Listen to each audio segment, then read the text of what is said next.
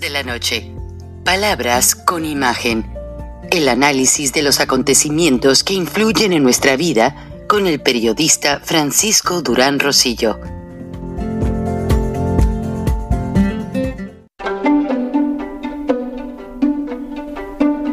Frank Durán Rosillo eh, te saluda y los saluda a todos ustedes, su amiga María Celeste Raraz, para invitarlos a que se suscriban a mi canal de YouTube María Celeste Raraz, tal como mi nombre, donde les informo todas las semanas eh, sobre entrevistas que tienen un tema que ayuda a mejorarnos como personas y de paso son interesantes. Las pueden encontrar en mi canal de YouTube, así que los espero. Y se suscriben gratis.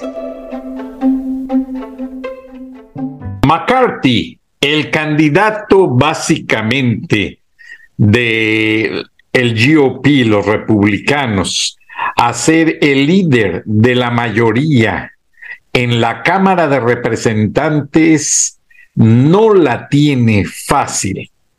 Hasta hace unas horas en la noche hubo pues tres votaciones y en ninguna de ellas pudo ganar hubo desavenencias, por así decirlo, por mismos miembros del partido eh, republicano. Eh, realmente no hubo una mayoría republicana que votara por él y que hiciera alarde de unidad. Y McCarthy simplemente dijo que esta situación, pues, es parte de la democracia de los republicanos. O sea que él está confiado en que va a haber otros intentos porque hubo tres votaciones seguidas en las cuales hubo discursos, hubo pronunciamientos, hubo eh, negociaciones y no, en ninguna, McCarthy, como lo ven ahí en la foto, eh, Kevin McCarthy de California, republicano, pues sale del Capitolio. Y realmente los seguidores dicen que las preguntas que se han venido haciendo por la mayoría es, fueron relativamente de temas actuales. Pero lo curioso es que hace 100 años en los Estados Unidos, en esa misma Cámara, o sea, eh, en, en 1923, pasó lo mismo.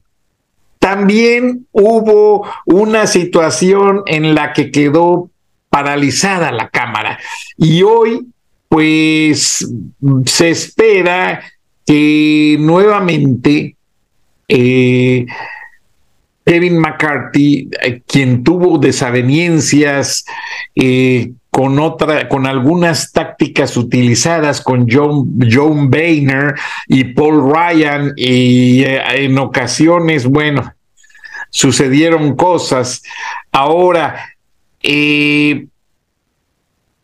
también se mencionó a Donald Trump entre las polémicas.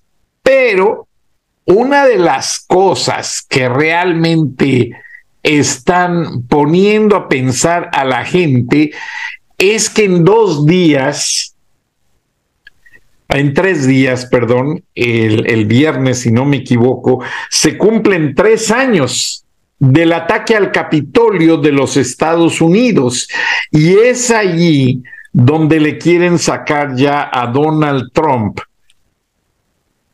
todo el paquete legal de situaciones comprobando que supuestamente él y personal que reportaba para él en la Casa Blanca estuvo organizando este complot, este ataque al Capitolio que puso en riesgo la vida de congresistas, senadores, porque acuérdense que ese día el vicepresidente de los Estados Unidos iba a ver el pronunciamiento del resultado final de la elección. Entonces, eh, hay ahí una situación que se ha venido discutiendo en una comisión especial de legisladores y que le han comprobado a Donald Trump una serie de cosas y a su equipo en las cuales dicen que estuvieron involucrados. Pero la situación no está fácil. O sea, acuérdense que la Cámara de Representantes tuvo la lideresa Nancy Pelosi, eh, demócrata, del Partido Demócrata, eh, quien aparentemente dejó el puesto por los ataques a su esposo y, eh, perdón, hay una gran tormenta esta noche de martes aquí en Atlanta. Quizás escuchen los rayos. Eh, va a llovernos toda la semana, bendito Dios. Yo no me quejo cuando llueve porque se necesita el agua. Pero Nancy Pelosi sale de la Cámara de Representantes y entra posiblemente un republicano, aunque Kevin McCarthy no cumplió las expectativas de acuerdo a sus homólogos del mismo partido republicano y vamos a ver en qué termina esta situación. Ahora,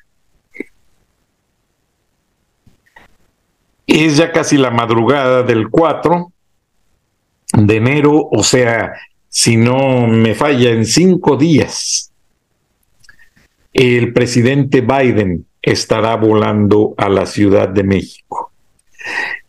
Chequé la oficina de prensa de la Casa Blanca. No hay ni un solo pronunciamiento. No hay ni una declaración. ¿Esto qué quiere decir?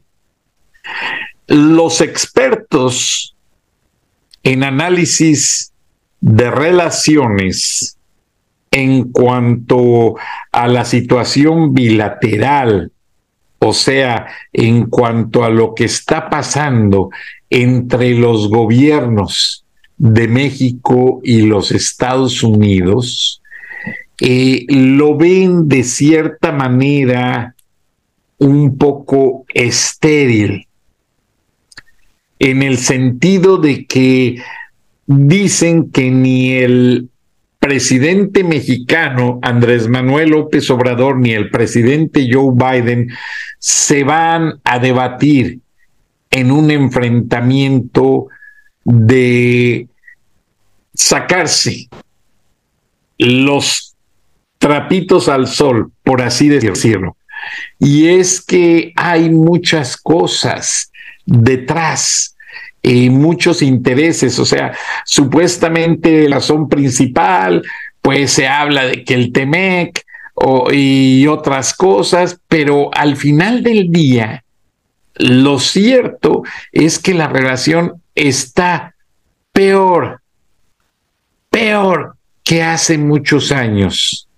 Entonces, eh, estuve siguiendo a el Departamento de Estado norteamericano y curiosamente hace, pues, ¿qué será? Unas dos, dos horas, Anthony Blinken publica esta declaración con esta foto. Y como ven, es muy clara la situación. O sea, el gobierno de Estados Unidos básicamente a través de Anthony Blinken manda este mensaje un tanto conciliatorio, diría yo, eh, un tanto, pues, no sé, Dice en la foto, los Estados Unidos está liderando con la diplomacia. Secretario de Estado norteamericano Anthony J. Blinken. Entonces, pero lo curioso es que no mencionan, o sea, se vienen, se vienen tres reuniones cumbres.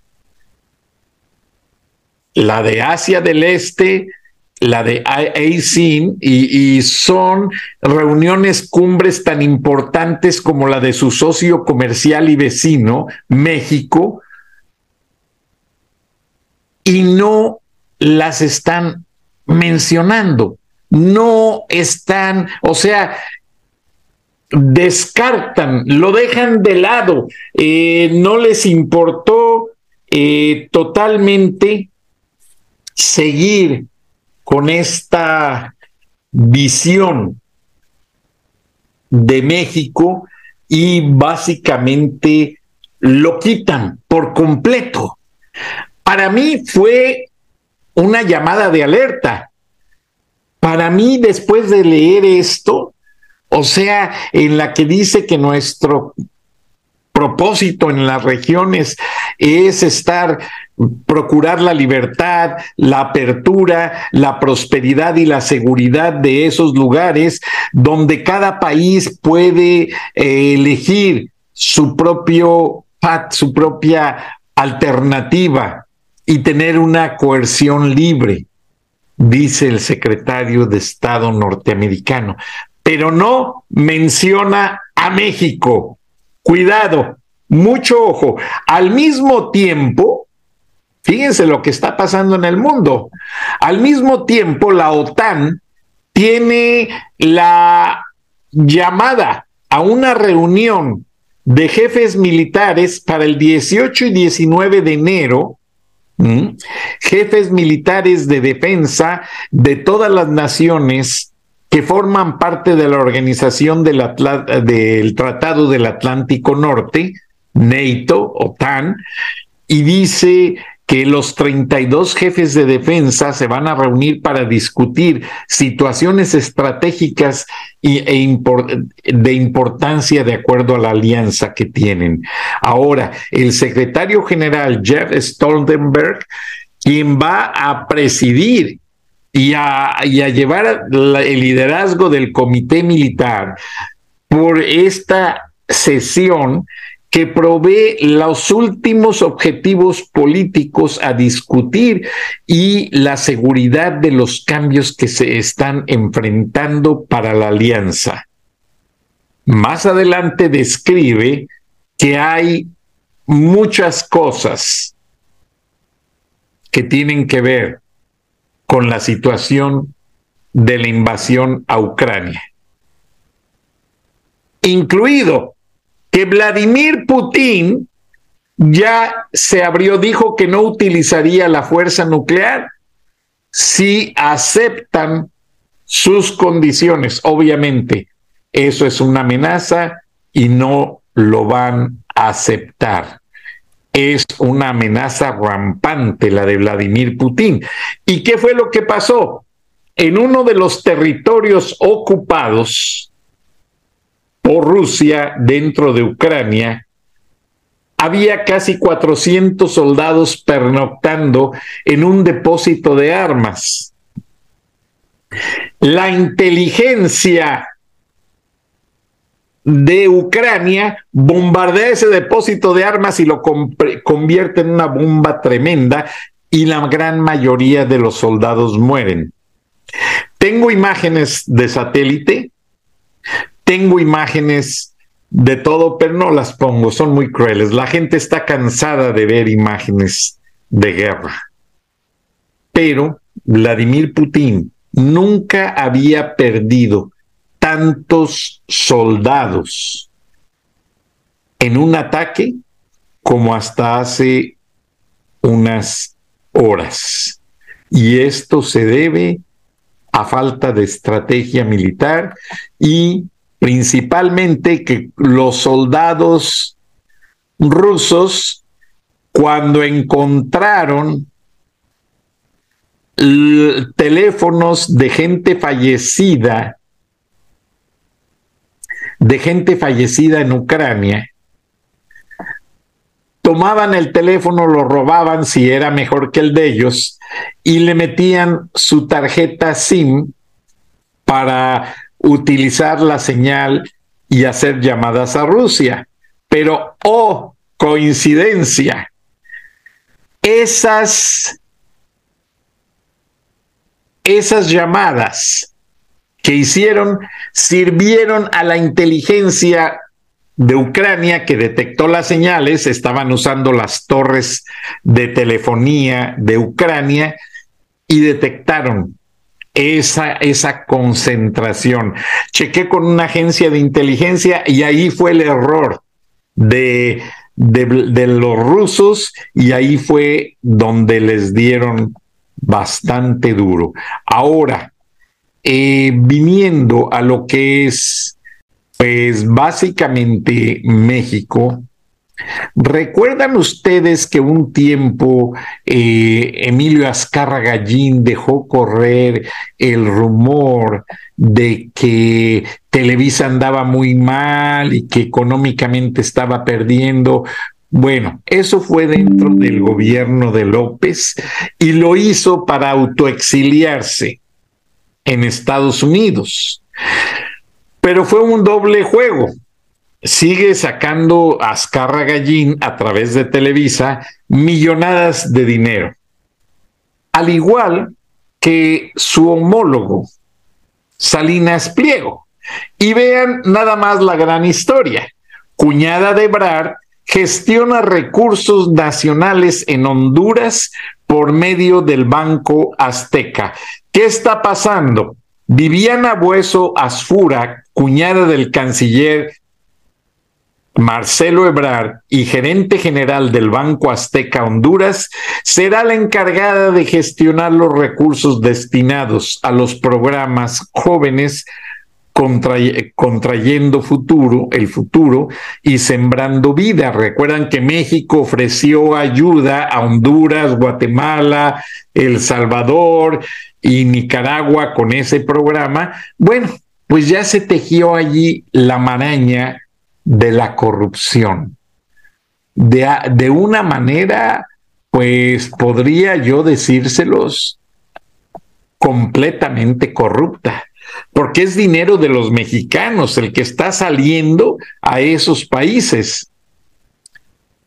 Y Salinas Pliego, en lugar de doblar las manos y decir, oigan, esto no está bien, no, abre bancos, pone a familiares de Brad, de la esposa de Brad, y vamos a mover el dinero que yo voy a ganar mucho, qué caray, ¿Ah?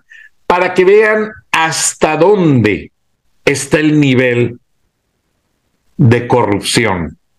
Dijéramos, yo a veces pienso, bueno, yo quisiera ver un día que se hablara de un programa del gobierno en el que no hubiera ya tanta corrupción. No, cada día es más y más y más y crece y crece y no para.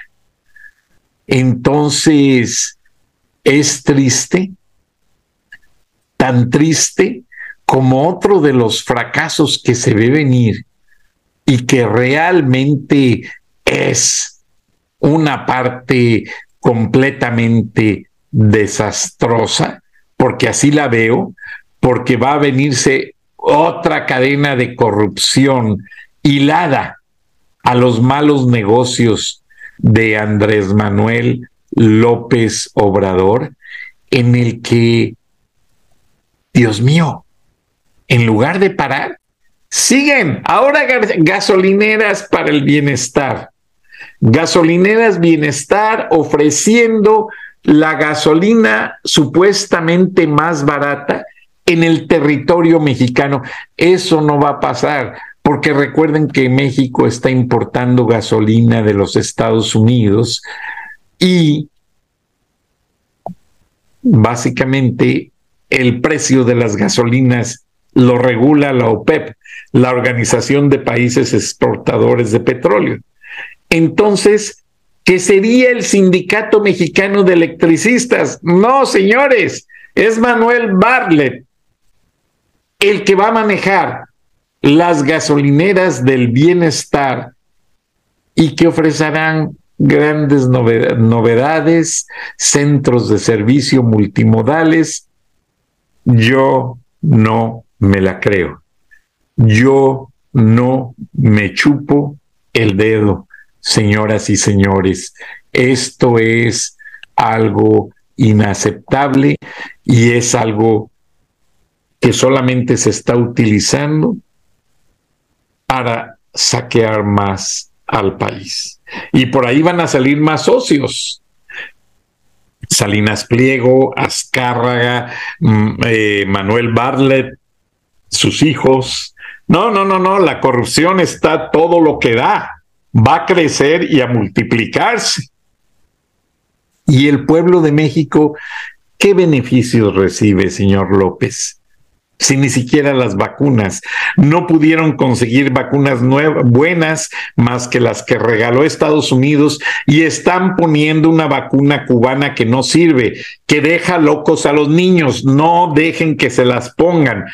La Organización Mundial de la Salud no reconoce a esa vacuna cubana como una vacuna efectiva contra el COVID. Cuidado, padres de familia. Esto sí, avísenlo y pásenlo a todos sus familiares y amigos, porque es tan peligrosa la situación en que nos está poniendo este presidente que, bueno, a veces yo quisiera ahorrarme las palabras y mejor no decir, porque digo, ¿será cierto todo lo que está pasando en México?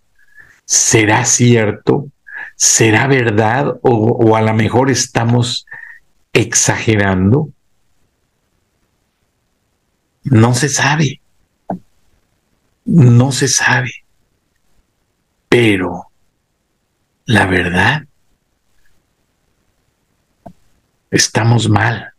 Ahora, Fidel Castro, perdón, eh, Andrés Manuel López Obrador se jacta y dice que él quisiera, él quisiera tener a México como lo es Cuba. Bueno, les pongo este video a continuación que les va a mostrar la realidad del pueblo, de lo que es el pueblo cubano, para que se den una idea en cuanto que esa situación de independencia no existe. Los cubanos rentan sus costas a petroleras españolas, europeas. Los cubanos tienen que vender a como dé lugar su prostitución porque solo así comen prostituyen a las jóvenes porque no quieren que haya profesionistas pensantes. O sea, a mí no me venga el señor López Obrador con el cuento de que eh, llevando a México a ser una sucursal de Cuba, México va a avanzar como él lo dice. Es una mentira completa y aberrante. Y aquí les muestro un fragmento para que se percaten de esta pesadilla. Mi triste y deteriorada Habana, capital de Cuba, el país más miserable según el índice anual de miseria, y dentro de poco, si no es que ya también, el más infeliz del mundo.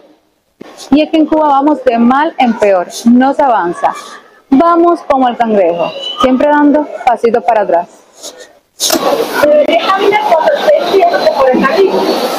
En Cuba se hizo una revolución energética y hoy en día vivimos en apagones. Ya hasta parece que vienen por la libreta.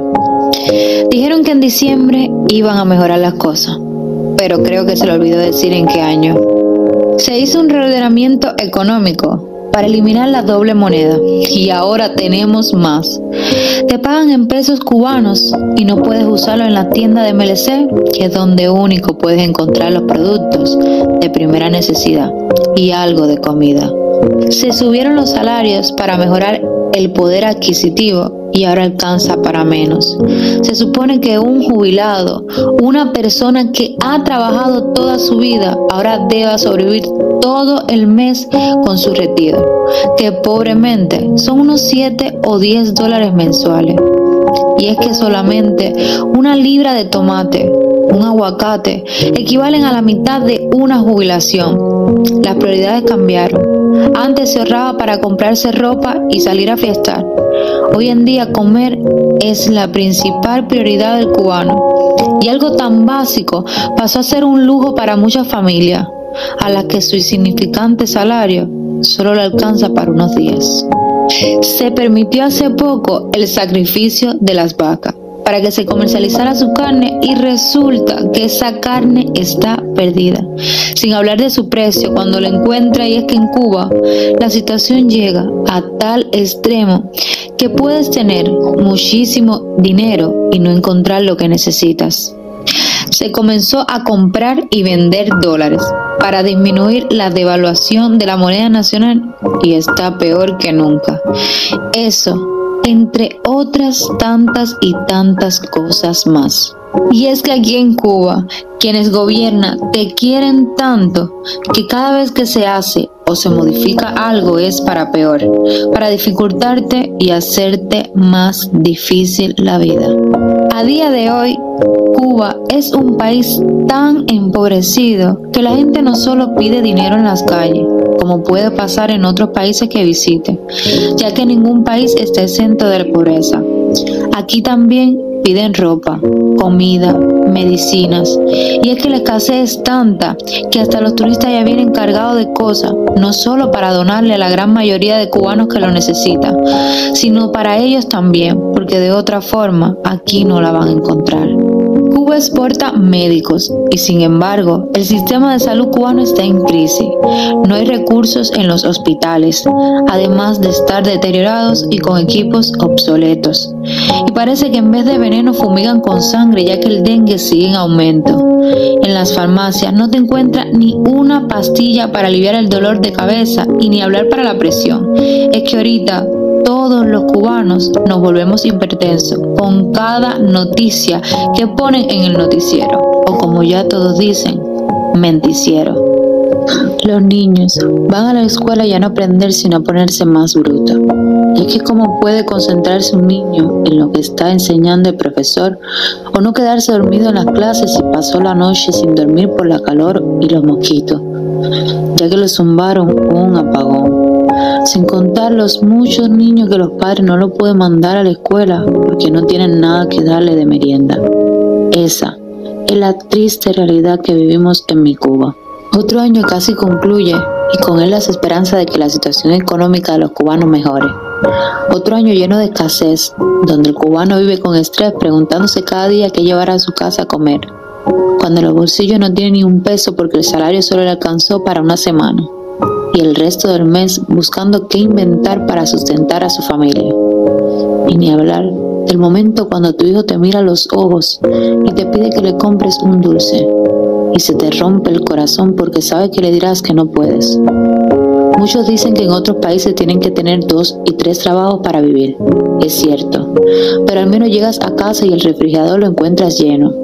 Mientras que en Cuba, la mayoría de la gente igual tiene más de un trabajo, pero la diferencia está en que llegas a tu casa y en el refrigerador solo encuentras pomos de agua.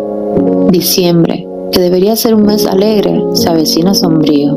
Se nos va otro año de promesas incumplidas, otro año lleno de consignas y supuesta victoria, otro año de migración, muerte y miserias, otro año donde no se logra ver la luz al final del túnel.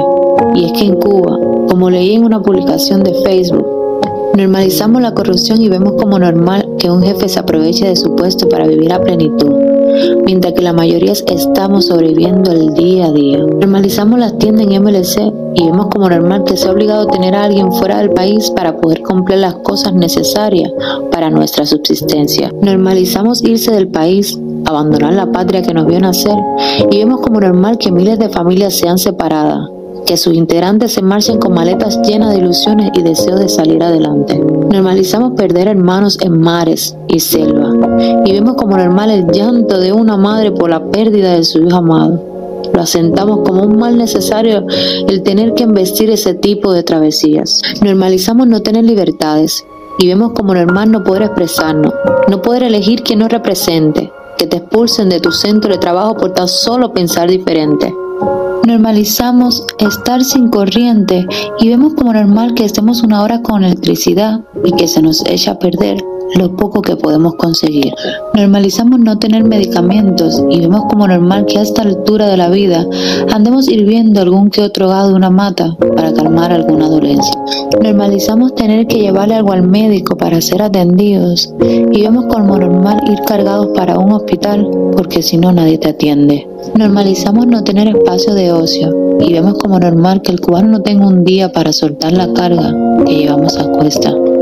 Normalizamos tener miedo, agachar la cabeza cuando delante de nosotros maltratan a un hermano nuestro y vemos como normal el abuso de poder. Normalizamos estar dentro de una gran prisión y vemos como normal que vivamos carentes de cualquier tipo de libertades. Normalizamos tener salarios miserables y vemos como normal que con nuestro salario no podamos cubrir necesidades básicas. Si sales, no te viste y si te viste, no comes. Espero que algún día normalicemos que no existan aprovechados de un cargo en el poder, que puedas comprar con la misma moneda con la que te paguen, que las familias no tengan que destruirse por la ausencia obligada de un miembro, que podamos elegir a quienes representan nuestros intereses, que tengamos el poder de la libertad, de expresarnos libremente, que no tengamos miedo de decir lo que se hace mal, que podamos tener electricidad, que podamos tener medicamentos, atención médica de calidad, que podamos disfrutar de un fin de semana sin que ello te lleve a no tener que dejar de comer ni de vestir, que podamos regalarle a nuestros seres queridos, que nadie destruya nuestra patria, que nadie sea dueño absoluto de nuestra vida. Normalicemos tener patria, pero sobre todo, tener vida. Una revolución y los sacrificios que ella impone se aceptan para cambiar y mejorar la vida de las personas. Los plazos para lograrlo no pueden ser eternos. Lo ocurrido el 11 de julio no fue, como afirma el gobierno, un golpe blando de mercenarios pagados desde el exterior. Fue la reacción tardía de una parte del pueblo que no puede sufrir más los rigores de la pobreza y los ajustes de un semi-neoliberalismo con maquillaje socialista. Fue el grito de una ciudadanía que necesita cambios y seguridad en el futuro y que no confía en la clase burocrática que nos dirige hace demasiado tiempo. Los gritos de libertad significan, primero que todo, libertad para elegir y sustituir a los ineficientes y aprovechados del poder. No pienses que me dedico en mis videos a hablar mal de mi país. Solo te muestro la triste y cruel realidad que nos toca vivir. Que es impactante, lo sé, pero no por eso deja de ser una verdad que necesita ser contada. Como la de esta señora, que me la encontré caminando sola a altas horas de la noche prácticamente sin aliento. Por no haber podido almorzar ya que andaba desde las 12 de la tarde en una cola, con la esperanza de comprar el pan, pero tristemente fue un intento fallido y se tuvo que ir porque se empezó a sentir mal. La acompañé hasta su casa y mientras caminábamos me comentaba que vive sola, que muchas veces no tiene nada que comer y así, como esta señora, ya sin aliento, cansada y sin esperanza, así se encuentra mi Cuba.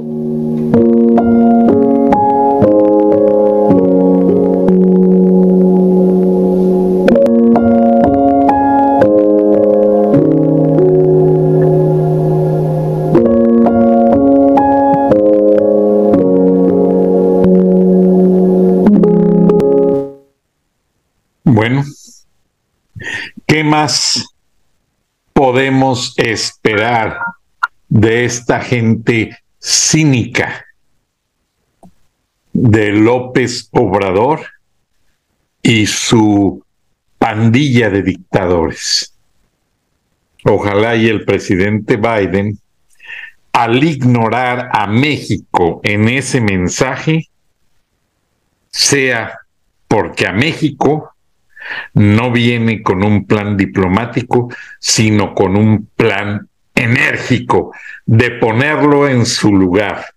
Buenas noches, buenos días, nos vemos y nos escuchamos mañana. Frank Durán Rosillo eh, te saluda y los saluda a todos ustedes, su amiga María Celeste Raraz, para invitarlos a que se suscriban a mi canal de YouTube María Celeste Raraz, tal como mi nombre, donde les informo todas las semanas eh, sobre entrevistas que tienen un tema que ayuda a mejorarnos como personas y de paso son interesantes. Las pueden encontrar en mi canal de YouTube, así que los espero. Y se suscriben gratis.